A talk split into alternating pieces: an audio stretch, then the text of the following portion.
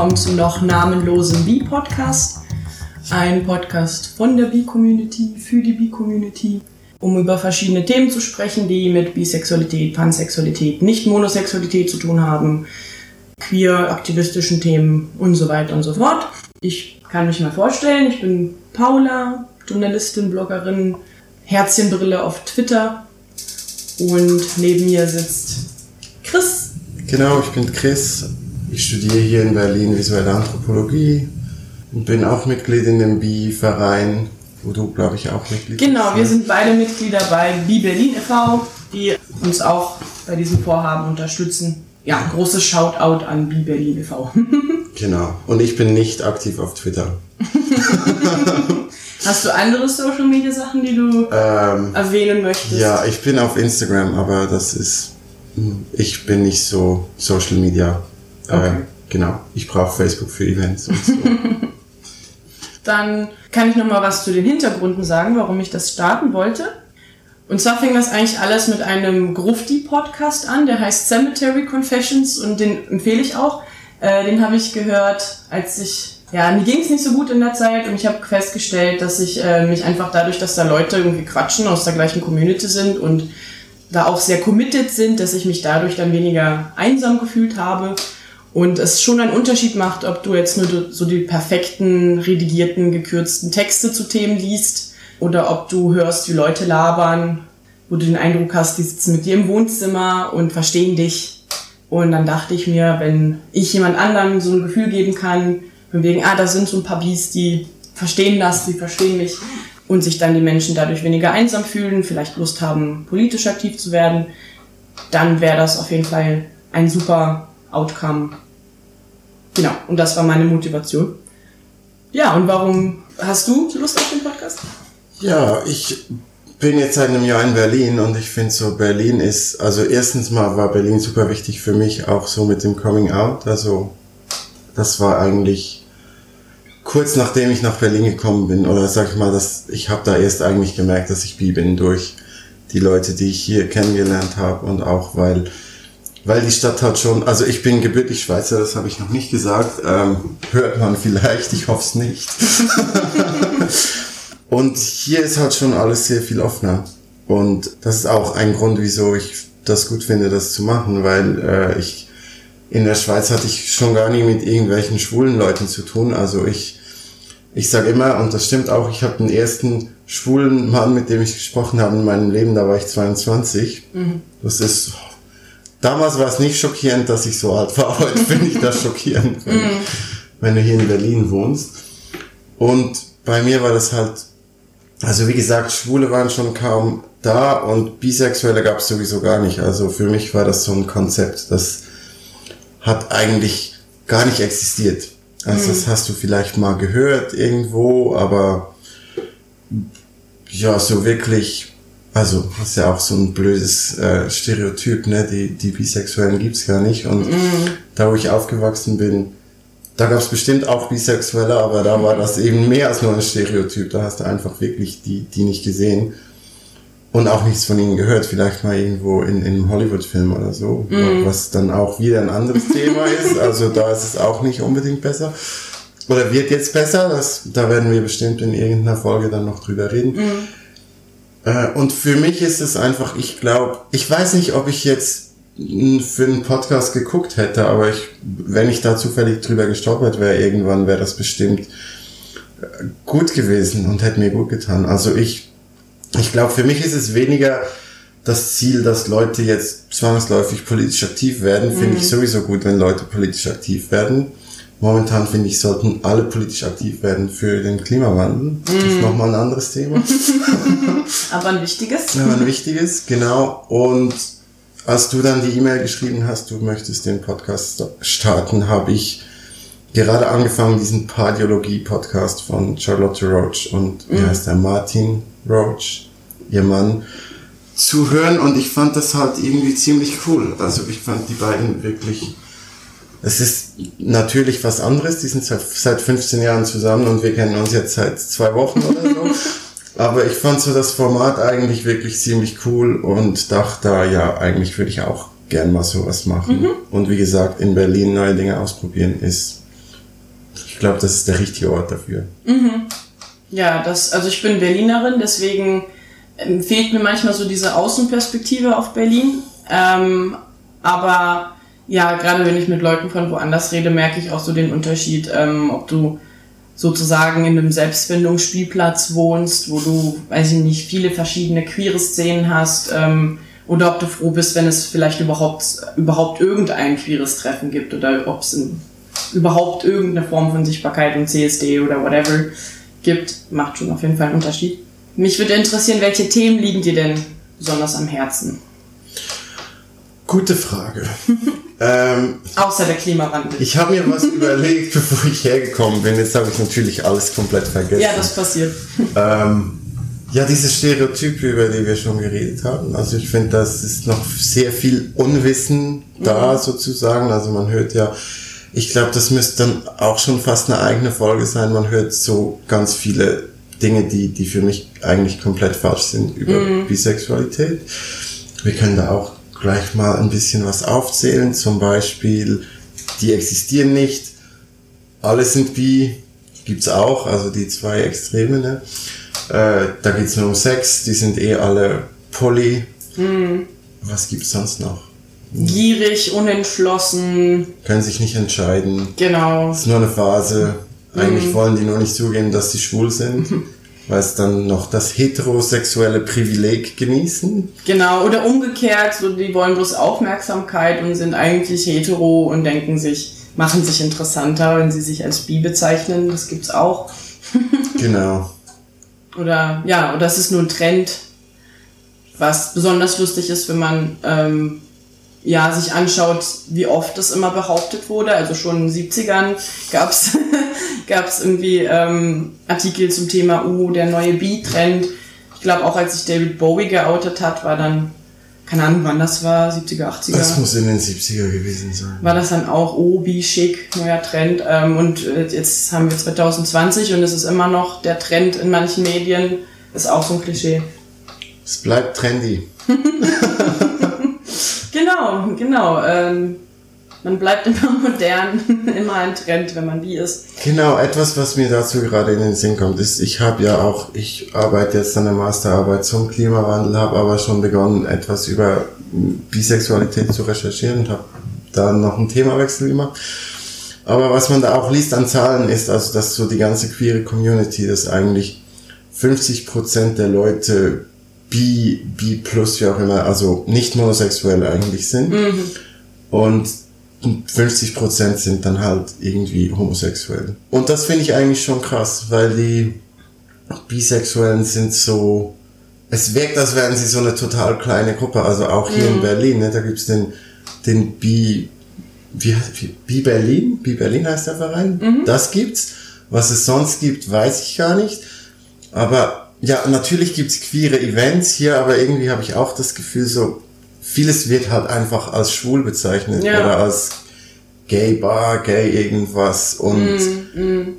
das, ich finde so das eigentlich noch ziemlich spannend. Also eigentlich sind die Bisexuellen oder nicht Monosexuellen sind eigentlich die Mehrheit in der Minderheit, mhm. aber jetzt irgendwie scheint es so, als wären wir die Minderheit in der Minderheit. Ja, das stimmt. Ja, weil ich habe gerade darüber nachgedacht, was es noch außer Bi Berlin e.V. gibt. Es gibt noch Bien, Biene, das ist das bisexuelle Netzwerk, das ist ein Verein, der agiert bundesweit. Und dann gibt es vielleicht noch vereinzelte Gruppen und Stammtische in verschiedenen Städten, aber dann hört es, glaube ich, auch schon ganz schnell auf. Und das sagt ziemlich viel, würde mhm. ich sagen. Das wäre vielleicht auch ein Thema für eine Folge. Warum ist das so? Weil das ist ja nicht nur in Deutschland oder in Berlin so, das ist ähm, auch in den USA so, dass da immer wieder Statistiken rumgehen, ähm, die zeigen, dass eigentlich nicht monosexuelle Menschen die Mehrheit der queeren Community bilden, aber trotzdem unsichtbar sind. Ja, ich weiß jetzt nicht, ob ich schon da Vermutungen anstellen soll, warum das ist, so ist. Ähm, ich kann mir durchaus vorstellen, dass dann manche Leute, die dann eine Community suchen, dann irgendwann sagen, okay, ich bin jetzt Teil der schwulen Community oder der lesbischen Community oder ich nenne mich einfach queer, mache hier meinen Aktivismus, gehe hier in meine Gay Bar und ähm, der Rest interessiert mich nicht, dass dann ähm, manche Leute sich dann mit, damit ein bisschen abfinden mit der Unsichtbarkeit und ähm, Aber wie ist denn das für dich hier in Berlin? Ich bin ja noch nicht so lange hier wie du. Also gibt's da diese krasse Trennung? Also wie gesagt, es gibt Schwulenbars und so weiter, aber ich meine von der Community her, also jetzt die Orte oder die Leute, mit denen ich rumtreibe, das sind, sage ich, sehr wenig heterosexuelle Leute dabei, aber irgendwie habe ich das Gefühl, das ist eher so eine so eine queere Bubble, als dass das irgendwie alle alle schwul werden oder so. Also mhm. wie, wie fühlt sich denn diese wie sagt man denn, wie, wie fühlt sich diese Unterteilung für dich an? Weil für mich ist es so, also ich merke es, wenn ich irgendwie an einer wirklich schwulen Party lande, dann ist es anders als an einer queeren Party. Mhm. Aber meistens, obwohl es irgendwie unsichtbar ist, habe ich das Gefühl, ich, die meisten Orte sind dann doch irgendwie ein bisschen ja. queer und nicht zwangsläufig total. Ja, das, das ist eine interessante Frage, ähm, weil ich merke auch den Unterschied zwischen einer queeren Party, da hast du auch viel mehr Sichtbarkeit noch oder ja, da kommen noch viel mehr Leute, die ähm, sag ich mal, non-binary sind zum Beispiel mhm. oder, oder die gar keins von diesen ähm, ja, LGBT-Labeln äh, annehmen, zum Beispiel asexuell sind ähm, mhm. oder aromantisch. Da hast du auch viel mehr Trans-Leute auf solchen Events. Ähm, es ist tatsächlich mehr so eine queere Bubble, aber ich habe den Eindruck, so die Bifeindlichkeit, die kommt dann unterschwellig ein bisschen rüber. Also man redet dann halt eben von, von queer und nicht mehr von ähm, den einzelnen Identitäten, schwul, lesbisch. Man hat das erweitert, dekonstruiert, größer gedacht. Ähm, aber trotzdem hat man dann den Eindruck, wenn dann jemand, also gerade bei den Queer-Feministinnen habe ich das. Und mhm. vielleicht dann nochmal zu mir, genau so, weil Berlin so groß ist, man hängt ja nicht immer in den gleichen queeren Orten rum. Also ich bin da mehr bei den Queer-Feministinnen. Und dann habe ich da den Eindruck, ähm, es ist alles schön und gut, ähm, sobald man dann zu offen ist mit der Bisexualität und vor allem als Frau dann auch irgendwie über Männer, die man vielleicht datet oder gedatet hat, redet, kommt da ganz schnell so ein Skepsis rüber oder so ein ähm, und meine Theorie ist, dass das ähm, noch so Überbleibsel sind vom so, von so ähm, Political Lesbianism. Zwei, zweite Welle Feminismus, ja, 70er Jahre. Ja, genau, genau. Also das finden viele zwar auch schon kritisch, aber ich habe den Eindruck, da ist noch was übrig geblieben. Und dann ist dann mal so ein Druck an die Bi-Frauen, ja, ihr habt ja die Wahl. So, ihr könnt euch ja entscheiden, nichts mit Männern zu machen, wenn ihr gute Feministinnen seid. Äh, macht es mal so. ja, aber das wäre dann, das ist dann, für mich ist dann das schon eine andere Diskussion dann auch, die dann eine Feminismusdiskussion auch ja. ist, weil, also ich sag selbst auch, ich bin Feminist und wenn dann die Feministinnen sagen, ja, als gute Feministin hast du nichts mit Männern zu tun, dann finde ich, das sind keine gute Feministinnen. ja, also ähm, genau, aber du hast ja gefragt, wie ich das in Berlin wahrnehme und ähm, und ansonsten fällt mir auch oft auf, dass Leute zum Beispiel Inklusion von Transidentität und Intersexualität und so weiter und so fort, dass sie das als Bereicherung für die Diversität sehen. Mhm. Wenn aber jetzt Bisexualität noch zusätzlich erwähnt wird, dann eher nicht. Ähm, und da habe ich auch ein Beispiel. Und zwar Dana ist ja Vorstand, also Dana ist ähm, Vorstand von Wie Berlin e.V., Dana Wetzel. Und sie ist auch im Vorstand gewählt worden vom CSD e.V. Und da war die mediale Berichterstattung aus, den, aus der queeren Ecke sehr so nach dem Motto, okay, immerhin ist es eine Frau jetzt, die im Vorstand ist, aber sie ist ja nur bisexuell. Wo, wo ist die lesbische Sichtbarkeit? Und ich fand das so gemein, weil anstatt einfach zu sagen, okay, es gibt keine Lesbe im Vorstand, das ist ein Problem, mhm. dann halt aber Dana zu sagen, sie, sie ist jetzt das Problem, weil sie ist ja nur bisexuell. Mhm. Ähm, inzwischen ist auch eine lesbische Frau im Vorstand. Aber ähm, ich fand es da interessant, weil da wird offenbar eben ihre Bisexualität nicht als Zeichen für die Diversität gesehen. Von wegen cool, wir haben endlich mal eine bisexuelle Person mhm. im Vorstand, sondern äh, reicht nicht aus, ist nicht so ganz queer. Hm, hm. Und ähm, das ist halt auch schade, weil dann ist es einmal bisexuelle Unsichtbarkeit versus lesbische Unsichtbarkeit und so kommen wir auch nicht weiter, weil das sind beides Themen, die wichtig sind. Ja, daher Berlin offene Szene, äh, tolle queere Partys. Ähm, man wird auch nicht die ganze Zeit jetzt irgendwie blöd angemacht. Aber wenn man ein bisschen länger da ist und so ein bisschen mit den Strukturen vertraut ist, merkt man, so richtig bifreundlich sind die Leute auch nicht immer. Ja. Ja, vielleicht müssen wir mal noch kurz darüber reden, weil ich äh, auch für die Hörer, weil ich finde, wie gesagt, bei mir war das Coming Out irgendwie, das ist jetzt ein bisschen mehr als ein Jahr her, also ist noch nicht so lange und ich ich habe bis jetzt keine schlechten Erfahrungen gemacht. Also eine schlechte Erfahrung habe ich gemacht, aber eigentlich auch egal, aber ich so ich fühle mich ich fühle mich bis jetzt nie diskriminiert aufgrund meiner Bisexualität und fühle mich super wohl in Berlin und so weiter. Aber ich wollte fragen, wie lang denn du, also wann, wann hattest du dein Coming Out? Mhm. War, da warst du dann auch schon hier in Berlin und irgendwie hast du dann irgendwann mal schlechte Erfahrungen gemacht? Ähm, also Becoming Out finde ich mir ein bisschen schwer zu sagen, wann war der Zeitpunkt. Weil einmal war der Zeitpunkt, als ich 15 war und sich mein damals bester Freund als schwul geoutet hat und dann habe ich gesagt, ja, cool, dass du dich outest. Ich glaube, ich bin auch, also nicht hetero, ich bin bisexuell. Aber dann hatte ich als Teenie ganz oft den Eindruck, man ist nicht wirklich bisexuell. Also so, als wäre das nicht was, was wirklich existiert. Und ich hatte eine Mitschülerin, die war offen bisexuell, die hat aber auch immer betont, ja, bei ihr ist es 50-50. So 50% Männer, 50% Frauen. Und dann dachte ich mir, okay, aha, das ist wie Bisexualität aussieht. Äh, ich weiß nicht, ob ich dem so hundertprozentig entspreche, also kann ich da ja offenbar nicht bi sein. Außerdem war sie die einzige Person, die bisexuell ist, die ich damals kannte. Und dann, glaube ich, hatte ich irgendwann das so ein bisschen weggeschoben. Dann war ich erstmal mhm. mit einem Mann zweieinhalb Jahre lang zusammen. Und als das dann vorbei war, habe ich dann meine Freundin kennengelernt, mit der ich jetzt schon fast acht Jahre zusammen bin. Und dann kam das Thema nochmal hoch. Aber das ist total interessant, weil ich immer noch manchmal den Eindruck habe, das nicht genug zu sein.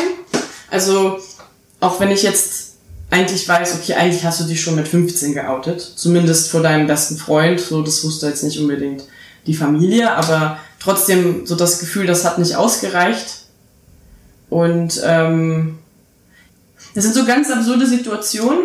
Irgendwann ähm, bin ich auf die Idee gekommen, in meinen alten Tagebüchern nachzugucken, von wegen, wenn ich wirklich bi bin, dann wird es ja irgendwas in meinen alten Tagebüchern geben, was darauf hindeutet. Ich würde das nicht empfehlen zu tun, weil es bringt nichts.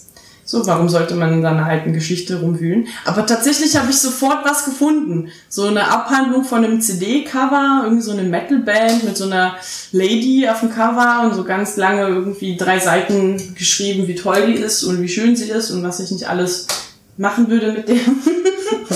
Aber nachdem ich dann diesen Beweis gefunden habe, in Anführungszeichen, ähm, war ich trotzdem nicht entspannter. Ich dachte trotzdem, das reicht nicht als, als, ähm, also wie meinst du, das reicht nicht? Nicht, nicht queer genug sozusagen? Ja, ja, genau, genau, weil immer so der Druck da ist, ähm, wie die richtigen Bisexuellen zu sein, was natürlich Quatsch ist, weil das, das gibt's nicht, das ist ein Konstrukt.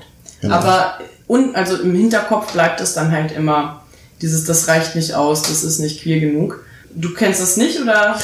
Ja, ich glaube, ich, bei mir war es ein bisschen anders eher. Also das halt ich, also es war ja auch nicht so, dass ich jetzt nie irgendwie Männer gut fand oder so. Oder irgendwie fand, wow, der ist jetzt super, der sieht gut aus, der ist jetzt super toll oder irgend sowas.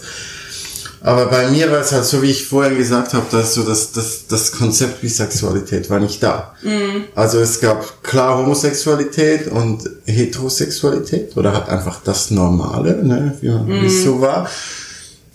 Und wenn ich dann irgendwie mir mal überlegt habe, wenn ich jetzt, da war zum Beispiel irgendwie mal ein Typ an der Uni, der, da dachte ich, wow, du bist so intelligent und so gut aussehend und so toll und keine Ahnung, mit dir würde ich gerne mal ein Bier trinken gehen. Natürlich nichts gemacht, aber dann auch, wenn ich darüber nachgedacht habe, war so, ja, was mache ich jetzt damit? Und dann war so, ja, schwul bin ich ja nicht, weil ich weiß ja, dass ich nicht schwul bin, weil ich mag ja Frauen. Und das war so das Ding, dass ich immer 100%ig wusste, so, ja, ich, ich mag ja Frauen. Und deswegen kann ich ja nicht schwul sein. Und wenn du dann das Konzept von Bisexualität nicht hast, dann, mm. dann gibt's halt nur die, es gab halt nur die beiden Dinge.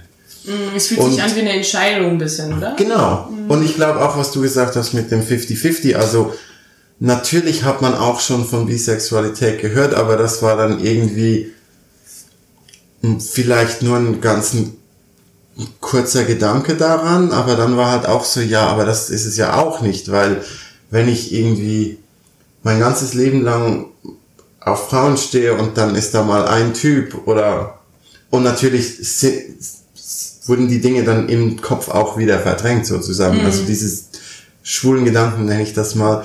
Die waren dann da und dann habe ich darüber nachgedacht, nee, bist ja nicht schwul und dann war das auch wieder vergessen oder fast schon eher verdrängt als vergessen. Mhm.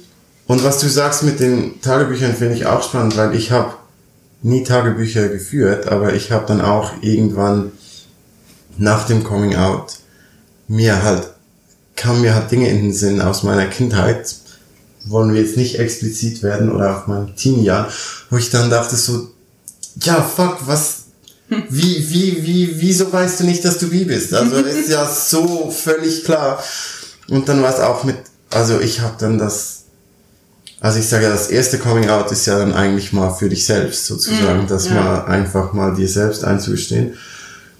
Und dann habe ich das meiner Ex, jetzt Ex-Freundin damals noch Freundin gesagt und dann irgendwie der Familie und ein paar Freunden in der Schweiz. Also in der Schweiz, keine Ahnung, wer das jetzt weiß und wer nicht, ist mir eigentlich ehrlich gesagt auch egal. Die Leute, mit denen ich noch Kontakt habe, denen habe ich, hab ich das gesagt.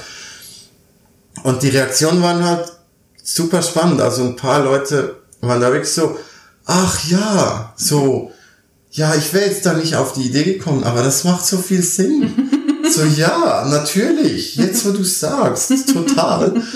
Und der eine Mitbewohner, mit dem ich vier Jahre zusammen gewohnt habe, also der hat das gar nicht, das habe ich dem gar nicht am Telefon gesagt oder so, sondern ich habe dann noch diesen Film gemacht über die äh, queeren Satanisten. Und da war irgend so ein Facebook-Post von mir drin, wo, wo, wo steht, ja, ich bin eben als bisexuell, weshalb eben, wie, wie sagt man das auf Deutsch eigentlich? I had my coming out auf Englisch, aber ich hatte, ich hatte, hatte mich mein, hatte mich geoutet. Okay. ja, da war so drin, ich habe mich eben als bi geoutet und seine Antwort, oder er hat mir dann geschrieben, hat mir irgendwie das äh, zitiert sozusagen und hat dann einfach irgendwie geschrieben, ja, endlich, awesome und irgendwie dreimal äh, Daumen hoch. Schön. Mhm. Ja, und da dachte ich auch, also habe ich ihn dann auch gefragt, ja, wusstest du da irgendwas, was ich nicht weiß? Und er so, Nee, wissen will ich jetzt nicht sagen, aber dass du nicht hetero bist, war schon irgendwie ein bisschen klar. Und da dachte ich dann auch, ja, das ist spannend. Äh, mhm. Äh, mir war es nicht klar. Aber zum, um zu der eigentlichen Frage zurückzukommen, die du gestellt hast. Äh, nee, ich habe das Problem eigentlich nicht, glaube mhm. ich, dass ich mich nicht queer genug fühle. Aber das ist halt auch, also ich bin jetzt, werde jetzt dann bald 33 und hatte das Coming Out vor, vor einem Jahr oder bisschen mehr, also mit 31. Und wenn da halt dann über 30 Jahre lang, gut, die, die Kindheit ist jetzt, aber egal, über 30 Jahre lang sozusagen hetero bist und dich auch so anpassen musst sozusagen, hat auch unterbewusst, sage ich mal. Also Toxic Masculinity und so ist ja auch ein Thema. Ne? Mhm. Äh, ich fand das sehr befreiend danach eigentlich und ich fühle mich in diesen queeren Kreisen sehr wohl und ich fühle mich da nie irgendwie zu, zu hetero, sondern ich fühle mich dann eher, je nachdem, wenn ich von zu vielen, sag ich mal, ja, heterosexuellen Männern vor allem umgeben bin, dann fühle ich mich vielleicht eher zu queer. Aber nicht, nee, mhm. nicht, nicht die andere Richtung. Mhm, mh. Auch interessant. Gut, mich zu queer zu fühlen in so Hetero-Konstellationen äh, kenne ich auch. ich glaube, das, was ich ähm, erzählt habe, nennt man auch ähm, internalisierte Bifeindlichkeit. Ähm, ja, schön zu hören, dass da nicht alle drunter leiden oder nicht in dem Maße. Ähm, ich habe auf jeden Fall von anderen gelesen, dass die auch ähnliche Probleme haben. Gerade auf Twitter ähm, hat mal jemand geschrieben, ähm, alle sind bi außer ich. Im Sinne von, äh, alle sind wirklich bi, wenn sie sagen, dass sie bi sind, außer ich. Ich mache mir was vor, ich lüge mich an. Ähm, und dann haben ganz viele Leute geantwortet, ja, kenne ich auch. ähm, ist offenbar ein Problem, könnte man auch sich irgendwann mal mit beschäftigen, was man dagegen tun kann, wo das herkommt. Mhm. Ich glaube, was man ein bisschen dagegen tun kann und was mir auch geholfen hat, ist nicht zu versuchen, die irgendwelchen Kategorien zu entsprechen. Also keine Checkliste jetzt innerlich zu machen, von wegen, okay, ich muss mindestens so und so viele Leute diesen oder jenen Geschlechts gedatet haben, muss ähm, so und so aktiv in der queeren Szene gewesen sein, muss, weiß ich nicht, ähm, Geschlechternormen in, ähm, schon in, als Teenie hinterfragt haben. Also weg mit so, ein, so einen Kategorien, Kriterienlisten, die man vielleicht hat, wenn man das Problem hat, sondern einfach versuchen äh, zu sagen, so wie, wie ich bin, bin ich gut. So, das ist schon wie genug, das ist queer genug. Ich muss da keine Kriterien erfüllen. Ähm, ich glaube, so wird eher ein Schuh draus als andersrum. Ja. ja, finde ich gut, finde ich wichtig, dass du das sagst. Auch äh, wir haben jetzt gar nicht darüber gesprochen, wie wir eigentlich Bisexualität selbst definieren, aber das, was du jetzt sagst, das erinnert mich an diese bekannteste Definition von Robin Ochs, glaube ich, mhm. die kennst du bestimmt auch. Und da heißt es ja irgendwie, ich weiß nicht, ob ich das jetzt hinkriege, ich habe das Buch zu Hause, äh, aber die Definition sagt irgendwie, ich bezeichne mich selbst als bisexuell, weil ich die Möglichkeit habe, mich sowohl in Männer als auch in Frauen zufällig. Und, und, nee, Männer, Frauen und glaube ich, drittes Geschlecht sogar ja, auch. Ich, ich glaube, ich, ähm, Moment, ich glaube, ich krieg das hin und zwar, ähm, also okay. Robin Ox ist, äh, genau, vielleicht, dass man es nochmal hört. Die Aktivistin, genau. Die und das ist auch dem Buch bei, bei, by the way, nein, nicht by the way. Könnte sogar sein. Ähm, ja, können wir gleich mal nachgucken. ähm, aber ich glaube, ihre Definition geht in die Richtung, ich bezeichne mich als bisexuell, weil ich in mir die, ich weiß nicht, ob Möglichkeit oder die, das Potenzial, Potenzial. trage, ja, genau. mich äh, in Menschen mehrerer Geschlechter zu verleben, ähm, so, sowohl als, oder ja, nee, das Ende ist dann nicht unbedingt zur gleichen Zeit, nicht genau. unbedingt im selben Maße und nicht unbedingt auf die gleiche Weise. Genau. Genau. Und ähm, genau, was sie auch noch drin hat, ist romantisch oder sexuell oder beides. Genau. Genau. Also und oder äh, romantisch und oder sexuell. Und das finde ich eine sehr gute Definition, ja. weil sie eben sehr offen ist. Genau. Und es eben nicht dieses Jahr, du musst 50-50 genau. Also das ist ja eh auch so ein Ding, glaube ich. Das ist auch. Ich habe jetzt Leute nie gefragt, ob das bei ihnen 50-50 ist, aber ich würde jetzt mal sagen, das wohl bei den wenigsten so. Ja, und ich glaube, es ist auch ein Unterschied, ne, wenn du heteronormativ aufgewachsen bist, dann wirst du wahrscheinlich deine ersten Erfahrungen eben in einem Hetero-Kontext machen und erst später äh, feststellen, okay, da ist ja noch was. Ähm, und dann hast du schon wahrscheinlich nicht mehr die 50-50-Möglichkeit. Und dann kommt es nochmal hinzu, dass dann auch so Dating ähm, oder Flirt ähm, Verhalten unterschiedlich ist, es vielleicht ein bisschen mehr Überwindung kostet, dann irgendwie ähm, mit Personen des gleichen Geschlechts zu, zu flirten. Also ganz viele Ängste, die vielleicht noch da sind und dann kann das natürlich sein, dass es länger dauert, bis man da mal Erfahrungen gesammelt hat. Und dann ist man auch nicht in, im 50-50. Ja, das ist jetzt, ich glaube, das war bei mir auch jetzt wieder genau anders. Also, Echt? ja. Gut, ich war da in einer, in einer Beziehung noch, äh, also bin ich auch jetzt wieder. Ja, egal, auf jeden Fall, das war mit, mit meiner Ex-Freundin, wir haben dann irgendwann halt offene Beziehung gemacht. Mhm. Wegen meinem äh, Coming Out sozusagen. Ist schlussendlich nicht gut rausgekommen, aber es ist nicht das Thema. Es ist, äh, ich fand das irgendwie total easy, viel, viel easier, Dates mit Männern zu haben als mit Frauen. Ja, das glaube ich ja sofort. aber das, ich glaube, es liegt auch an dem, also Tinder, OkCupid und so weiter, weil das habe ich auch nie benutzt vorher, weil mm. das war eine lange Beziehung.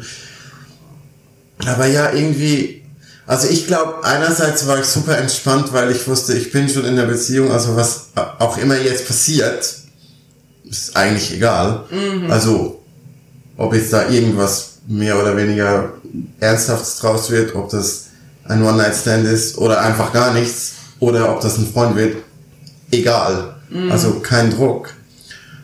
Und ja gut, das waren dann halt auch, also nicht nur schwule Männer, ne, aber ich glaube, das ist dann halt auch was anderes, ob du einen schwulen Mann datest oder eine Frau.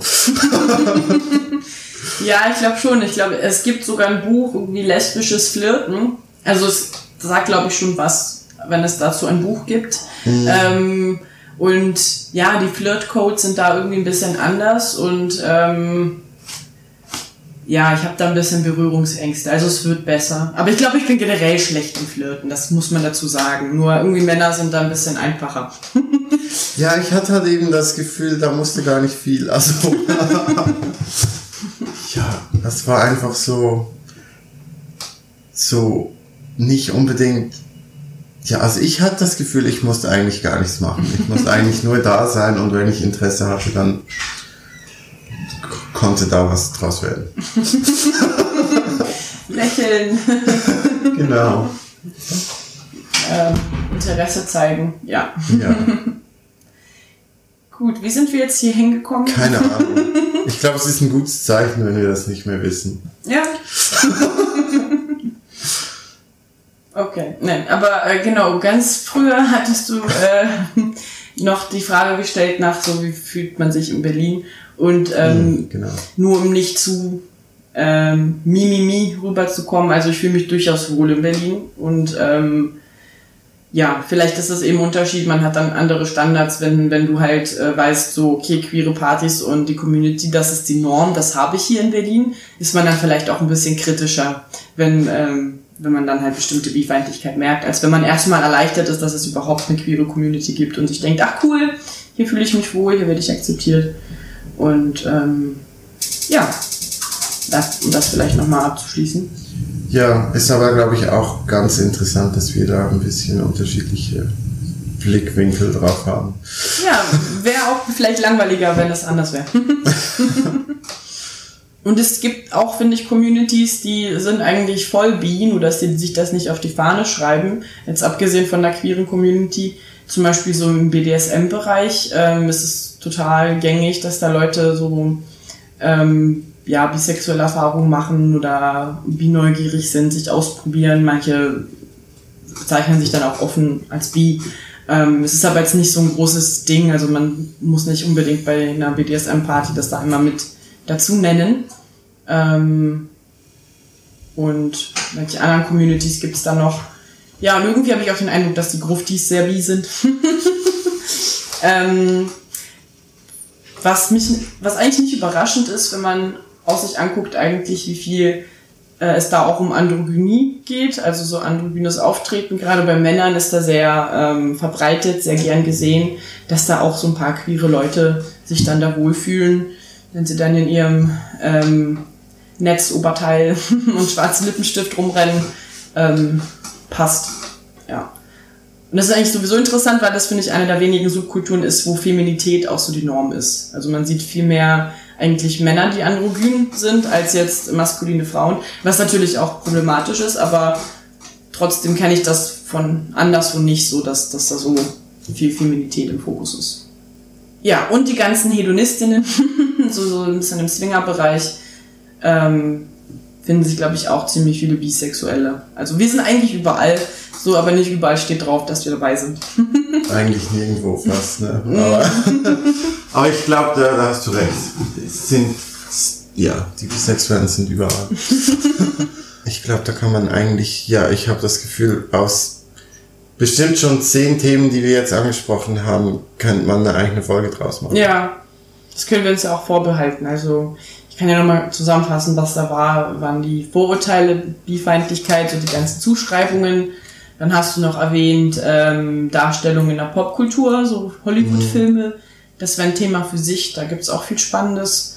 Dann so diese internalisierte Bifeindlichkeit, da kann man auch nochmal mehr drüber sprechen. Labels. Ja, vielleicht das wäre vielleicht nochmal interessant, ja. genau zu den Labels, weil das ich das eigentlich ganz wichtig finde, ist, ähm, wie definieren wir Bisexualität, genau. Und da gibt's ja diese ständige Debatte Bi gegen Pan. Und ähm, viele Leute verstehen Bisexualität als das Begehren von zwei binären Geschlechtern und Pansexualität als das Begehren von allen Geschlechtern. Und da widerspreche ich.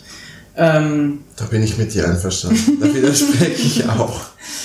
Ja, und da kann ich auch ein bisschen weiter ausholen. Also gängig ist die Definition zu sagen, wie Sexualität ist das Begehren von mehr als einem Geschlecht. Ähm, können zwei sein, können, also sind eigentlich mindestens zwei, können mehr sein. Und Pansexualität ist das Begehren aller Geschlechter beziehungsweise unabhängig vom Geschlecht. Mhm. Ja, und ähm, dieses, das Stichwort unabhängig finde ich da auch ganz interessant, weil viele Pansexuelle haben mir zumindest gesagt, wenn sie Leute begehren, dann hat das nicht unbedingt was mit ähm, geschlechtlichen Kategorien zu tun. Sie begehren den Menschen. Und ich kenne das von mir und von anderen Bisexuellen, dass, dass da doch unterschiedliche Wünsche sind, je nachdem, welches Geschlecht es geht. Also ähm, nicht unbedingt, dass man da jetzt Leute anders behandelt, so, sondern dass das Begehren, was man mit welchem Geschlecht erleben möchte, dann doch unterschiedlich ist. Das ist so ein Unterschied, den ich da kenne. Ja, das habe ich auch. Äh, und was ich auch noch dazu schon mal sagen kann, ist, also das unabhängig vom Geschlecht, finde ich, ist zwar eine interessante, so ein interessanter Aspekt und das gibt's bestimmt auch. Und ich habe das Gefühl, bei mir ist es eher so, ich finde das, ich finde es interessant, wenn Leute irgendwie mit Geschlechtern spielen auch ein mhm. bisschen. Also ich gehe auch super gerne auf Drag-Shows und so, mhm. so Sachen, aber ich würde dann nicht sagen, dass das dass ich dann total unabhängig von Geschlechtern mich zu irgendwelchen Leuten hingezogen fühle, sondern dass ich so ein bisschen auch das Experimentieren oder so, also ein bisschen auch das Queere halt, das mhm. irgendwie nicht normative und äh, ja, ein bisschen Dinge ausprobieren und so finde ich, finde ich eigentlich ganz spannend.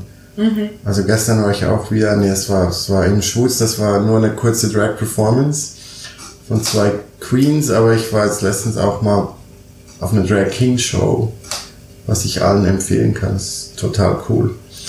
Weil ich finde das super, also ich finde auch Drag Queens lustig, aber Drag Kings sind echt so unterhaltsam.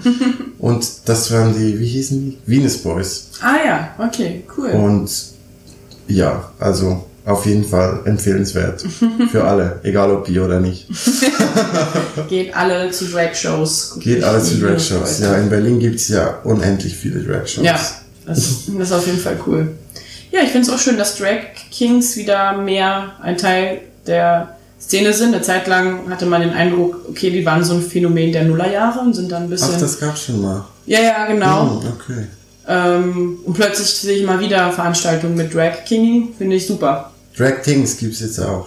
Ach so, was? So Non-Binary ah. Drag. Also, bin mir da nie ganz sicher, ob dann die Person, die sich verkleidet, sich als Non-Binary bezeichnet oder ob die Person sich als jemand verkleidet, der Non-Binary non ist oder beides. Aber es gibt halt einfach dieses dann nicht, ja, eben nicht binäre gibt's halt auch. Mhm. Also. Das ist cool, das würde mich auch interessieren, wie das dann aussieht. Und die sind auch, also bei Venus Boys gibt es da auch mhm. Leute dabei. Ich glaube, sonst habe ich das nirgendwo gesehen bis jetzt. Interessant. Cool. Genau, nochmal zur Pansexualität. Ich finde, also es das heißt jetzt nicht, dass alle Pansexuelle unabhängig vom Geschlecht begehren. Manche sagen, sie begehren eben alle Geschlechter so oder manche sagen auch, okay, sie nutzen das Label, um auf jeden Fall ähm, keine Binarität als Assoziation hervorzurufen. Kann ich auch verstehen. Nur um nochmal zu sagen, das sind keine festen Definitionen, sondern das sind so Richtlinien. So ein Pansexuelle können unabhängig vom Geschlecht beginnen, mhm. müssen sie aber nicht. Und es gibt ja noch so viele andere Labels wie Omni genau. und Non-Mono und so weiter. Was ich schwierig finde, was ich ein paar Mal online gelesen habe, ich habe das noch nie von Leuten gehört, aber dass gewisse Leute dann Bisexualität ablehnen, weil sie sagen, es sei transfeindlich. Mhm. Und deswegen sagen, sie haben lieber Pansexuellen. Und ich glaube, da kann man auch eigentlich eine ganze Folge ja, dazu definitiv. machen, weil eigentlich so wie ich das nicht, ich kenne mich jetzt nicht so gut aus mit der Geschichte, so LGBTQ-Geschichte, aber für mein Verständnis ist das eigentlich bisexuelle und Transleute eigentlich immer zusammen waren in diesem, also Stonewall und so weiter. Mhm und, ja, und in dem Kampf für die Rechte. Und mhm. deswegen das jetzt irgendwie zu sagen, finde ich ziemlich schwierig. Ja, finde ich auch. Also viele äh, Trans-Leute sind zum Beispiel selber bi, definieren sich auch als bi. Das äh, kommt auch nochmal hinzu. Und auf der anderen Seite, also selbst wenn man, sage ich mal, nur binäre Geschlechter begehrt, kann man immer noch binäre Transfrauen und Transmänner begehren. Also da funktioniert das Argument schon mal gar nicht.